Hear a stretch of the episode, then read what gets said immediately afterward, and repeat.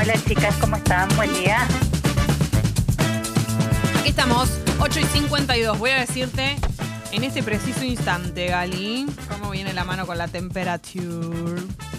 Como decía Pablo Vilouta cuando yo trabajaba con él. 9 grados, sigue en 9 grados, clavado en 9 grados el asunto. Y la máxima para hoy, 17. Recuerden que va a haber un poquito de solcito. Che, está hermoso. Perdón, pero 17 me parece una excelente temperatura. Sí. Una excelente máxima, digo. La verdad que sí, es una excelente máxima eh, y más o menos al mediodía, más sol. Ahora está como la luz prendida en el cielo, digamos. No es, no es un sol, pero sí es como una claridad.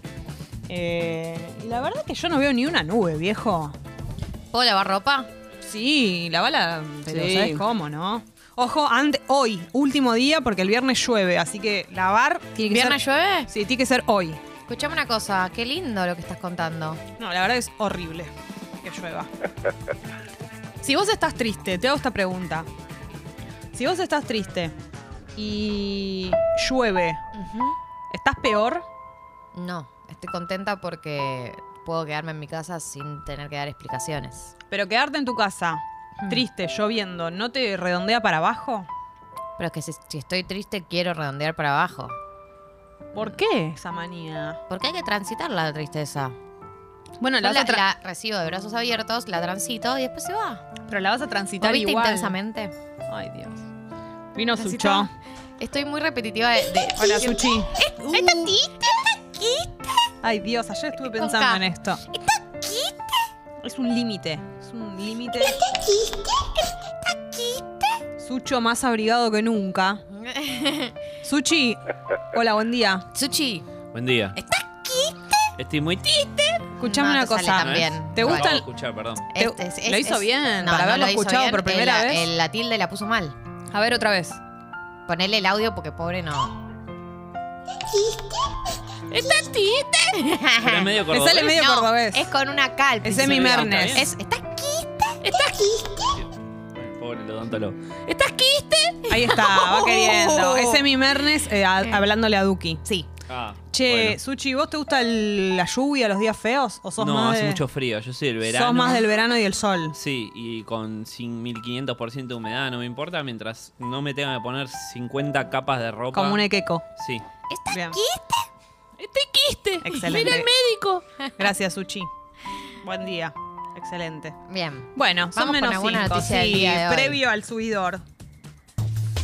Vamos con alguna noticia del día de la fecha, gente. Por fin. ¿Quieren? ¿Estamos? Sí. sí. Ok. Por un lado, tenemos eh, todo lo que tiene que ver con eh, Cristina y Alberto y la interna al frente de todos, ¿no? La novela. Básicamente la no- sí, la noticia de todos los días. Eh, como si no tuviéramos otras preocupaciones. Mm. Una situación que se va a dar el primero de julio, que es que, obviamente, es el Día del Trabajador. Eh, perdón, el, el aniversario de la muerte de, de Perón. El viernes, este viernes. Sí. Y va a haber actos, obviamente. Va a haber actos de la CGT, va a haber actos de distintos sectores del peronismo y está planificado, está pautado que eh, el viernes Alberto Fernández vaya a un acto de la CGT. El día sábado, Cristina va a hablar en un acto en Ensenada, lo cual Dos cosas. Primero, de nuevo, hablan Alberto y Cristina como pasó la última vez. Segundo, Cristina está empezando a aparecer más, ¿no? Está empezando a hablar más seguido.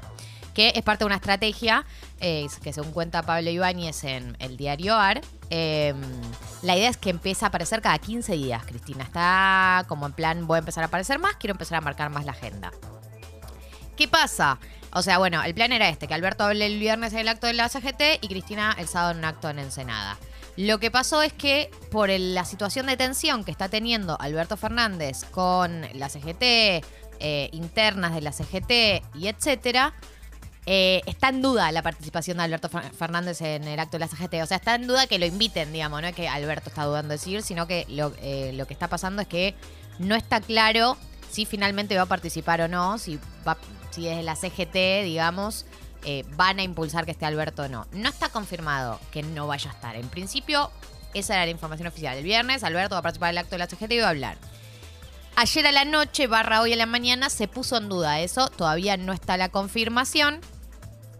Eh, ¿Cuál habría sido el problema? Porque parece que eh, eh, Héctor Daer, que es uno de los eh, líderes de la CGT, era, el quien, era quien había convocado a Alberto Fernández y los demás integrantes de la mesa de la conducción no habían sido consultados por esa decisión, entonces medio que se puso todo tenso y que eh, empezaron como a rosquear y a filtrar que el acto se había suspendido, que no sé qué. Bueno, eh, la verdad es que para Alberto Fernández, si públicamente lo bajan de un acto de la CGT, eh, no es una señal muy buena de, de un presidente que te bajen de un acto de la CGT, de los trabajadores. Supuestamente vos sos el representante, Mm. por lo menos de ese sector de los trabajadores. Eh, así que bueno, no sería una señal muy buena que lo bajen. En principio parece ser un tema como de, de- de una interna política entre la mesa de conducción de la CGT, pero bueno, falta que confirmen finalmente qué es lo que va a pasar y si se arreglan o no se arreglan dentro de la mesa de la conducción de la CGT. Eso por un lado. Bueno, el sábado lo van a poder escuchar eh, a Cristina eh, hablando también probablemente eh, sobre la situación del país, sobre los balances frente a la muerte de Perón y la agenda que ella está queriendo marcar. La última vez que habló, lo que se destacó fue las críticas a los movimientos sociales. Vamos a ver si ahora baja un poco el tono, ¿no? Porque desde entonces eh, tuvo muchas respuestas, ¿sí? Sí. Eso por un lado. Por otro lado, tenemos la situación del dólar. Ustedes saben que no es que es nuestro área de expertise, pero sí hay una realidad que es que el dólar paralelo está, dale que te dale, que te dale, que te dale, con subir. Eh, ayer alcanzó los 239 pesos, que es un récord. Y que tiene que ver con un poco el contexto eh, económico que está viviendo el país. Que tiene que ver con esto de que habíamos hablado de que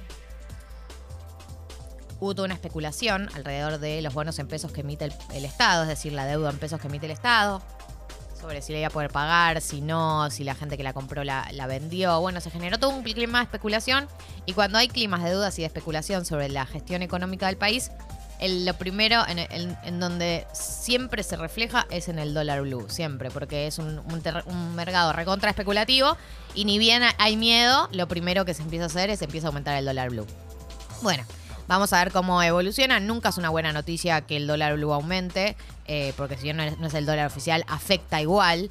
Eh, pero bueno, vamos a seguirlo de cerca y vamos a ver hasta dónde sigue subiendo y hasta dónde también eh, interviene o no interviene el gobierno para que no, para que no siga en alza. Por último, eh, ley de alquileres. Eh, Vieron que se estaba debatiendo en diputados algunas modificaciones a la ley de alquileres porque la que se sancionó en el 2020 no funcionó muy bien. Básicamente todos los inquilinos sa- salieron muy perjudicados. No por culpa lineal de los alquileres, de la ley de alquileres, ¿no? Me parece que los propietarios también un poco decidieron estar en pija, ¿no? Por decirlo de una manera formal. Y que se entienda. y pedir cosas como, por ejemplo, sueldos de 500 mil pesos para un alquiler de 100 mil, cosas así, garantías, eh, tres garantías distintas, tres Treme. adelantos distintos, digamos. Hay un- hay un- también hay un terreno de los propietarios hacen lo que se lo que Tres, pe- quieren tres pelos de oso panda. frente a la desesperación que hay de la gente, ¿no? Por supuesto. Pero bueno, eh, en- entonces lo que querían Juntos por el Cambio era como aflojarle las presiones a los propietarios, porque en teoría, viste, es la lectura que tiene Juntos por el Cambio del mundo, de que si uno pone menos presiones, el mercado va a reaccionar de manera copada.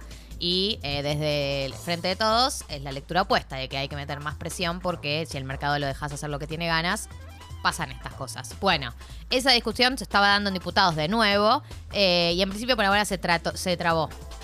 Eh, no está avanzando, no pudieron, no pudieron llegar a, un acuerdo y en teoría se va a retomar en agosto esta discusión, así que bueno, mientras tanto sigue rigiendo la ley de alquileres actual y sigue todo tal como está, que es una situación de mucha, mucha desigualdad para las personas que alquilan eh, y eh, tienen que someterse a todas estas condiciones que les ponen los propietarios y las inmobiliarias también, las dos.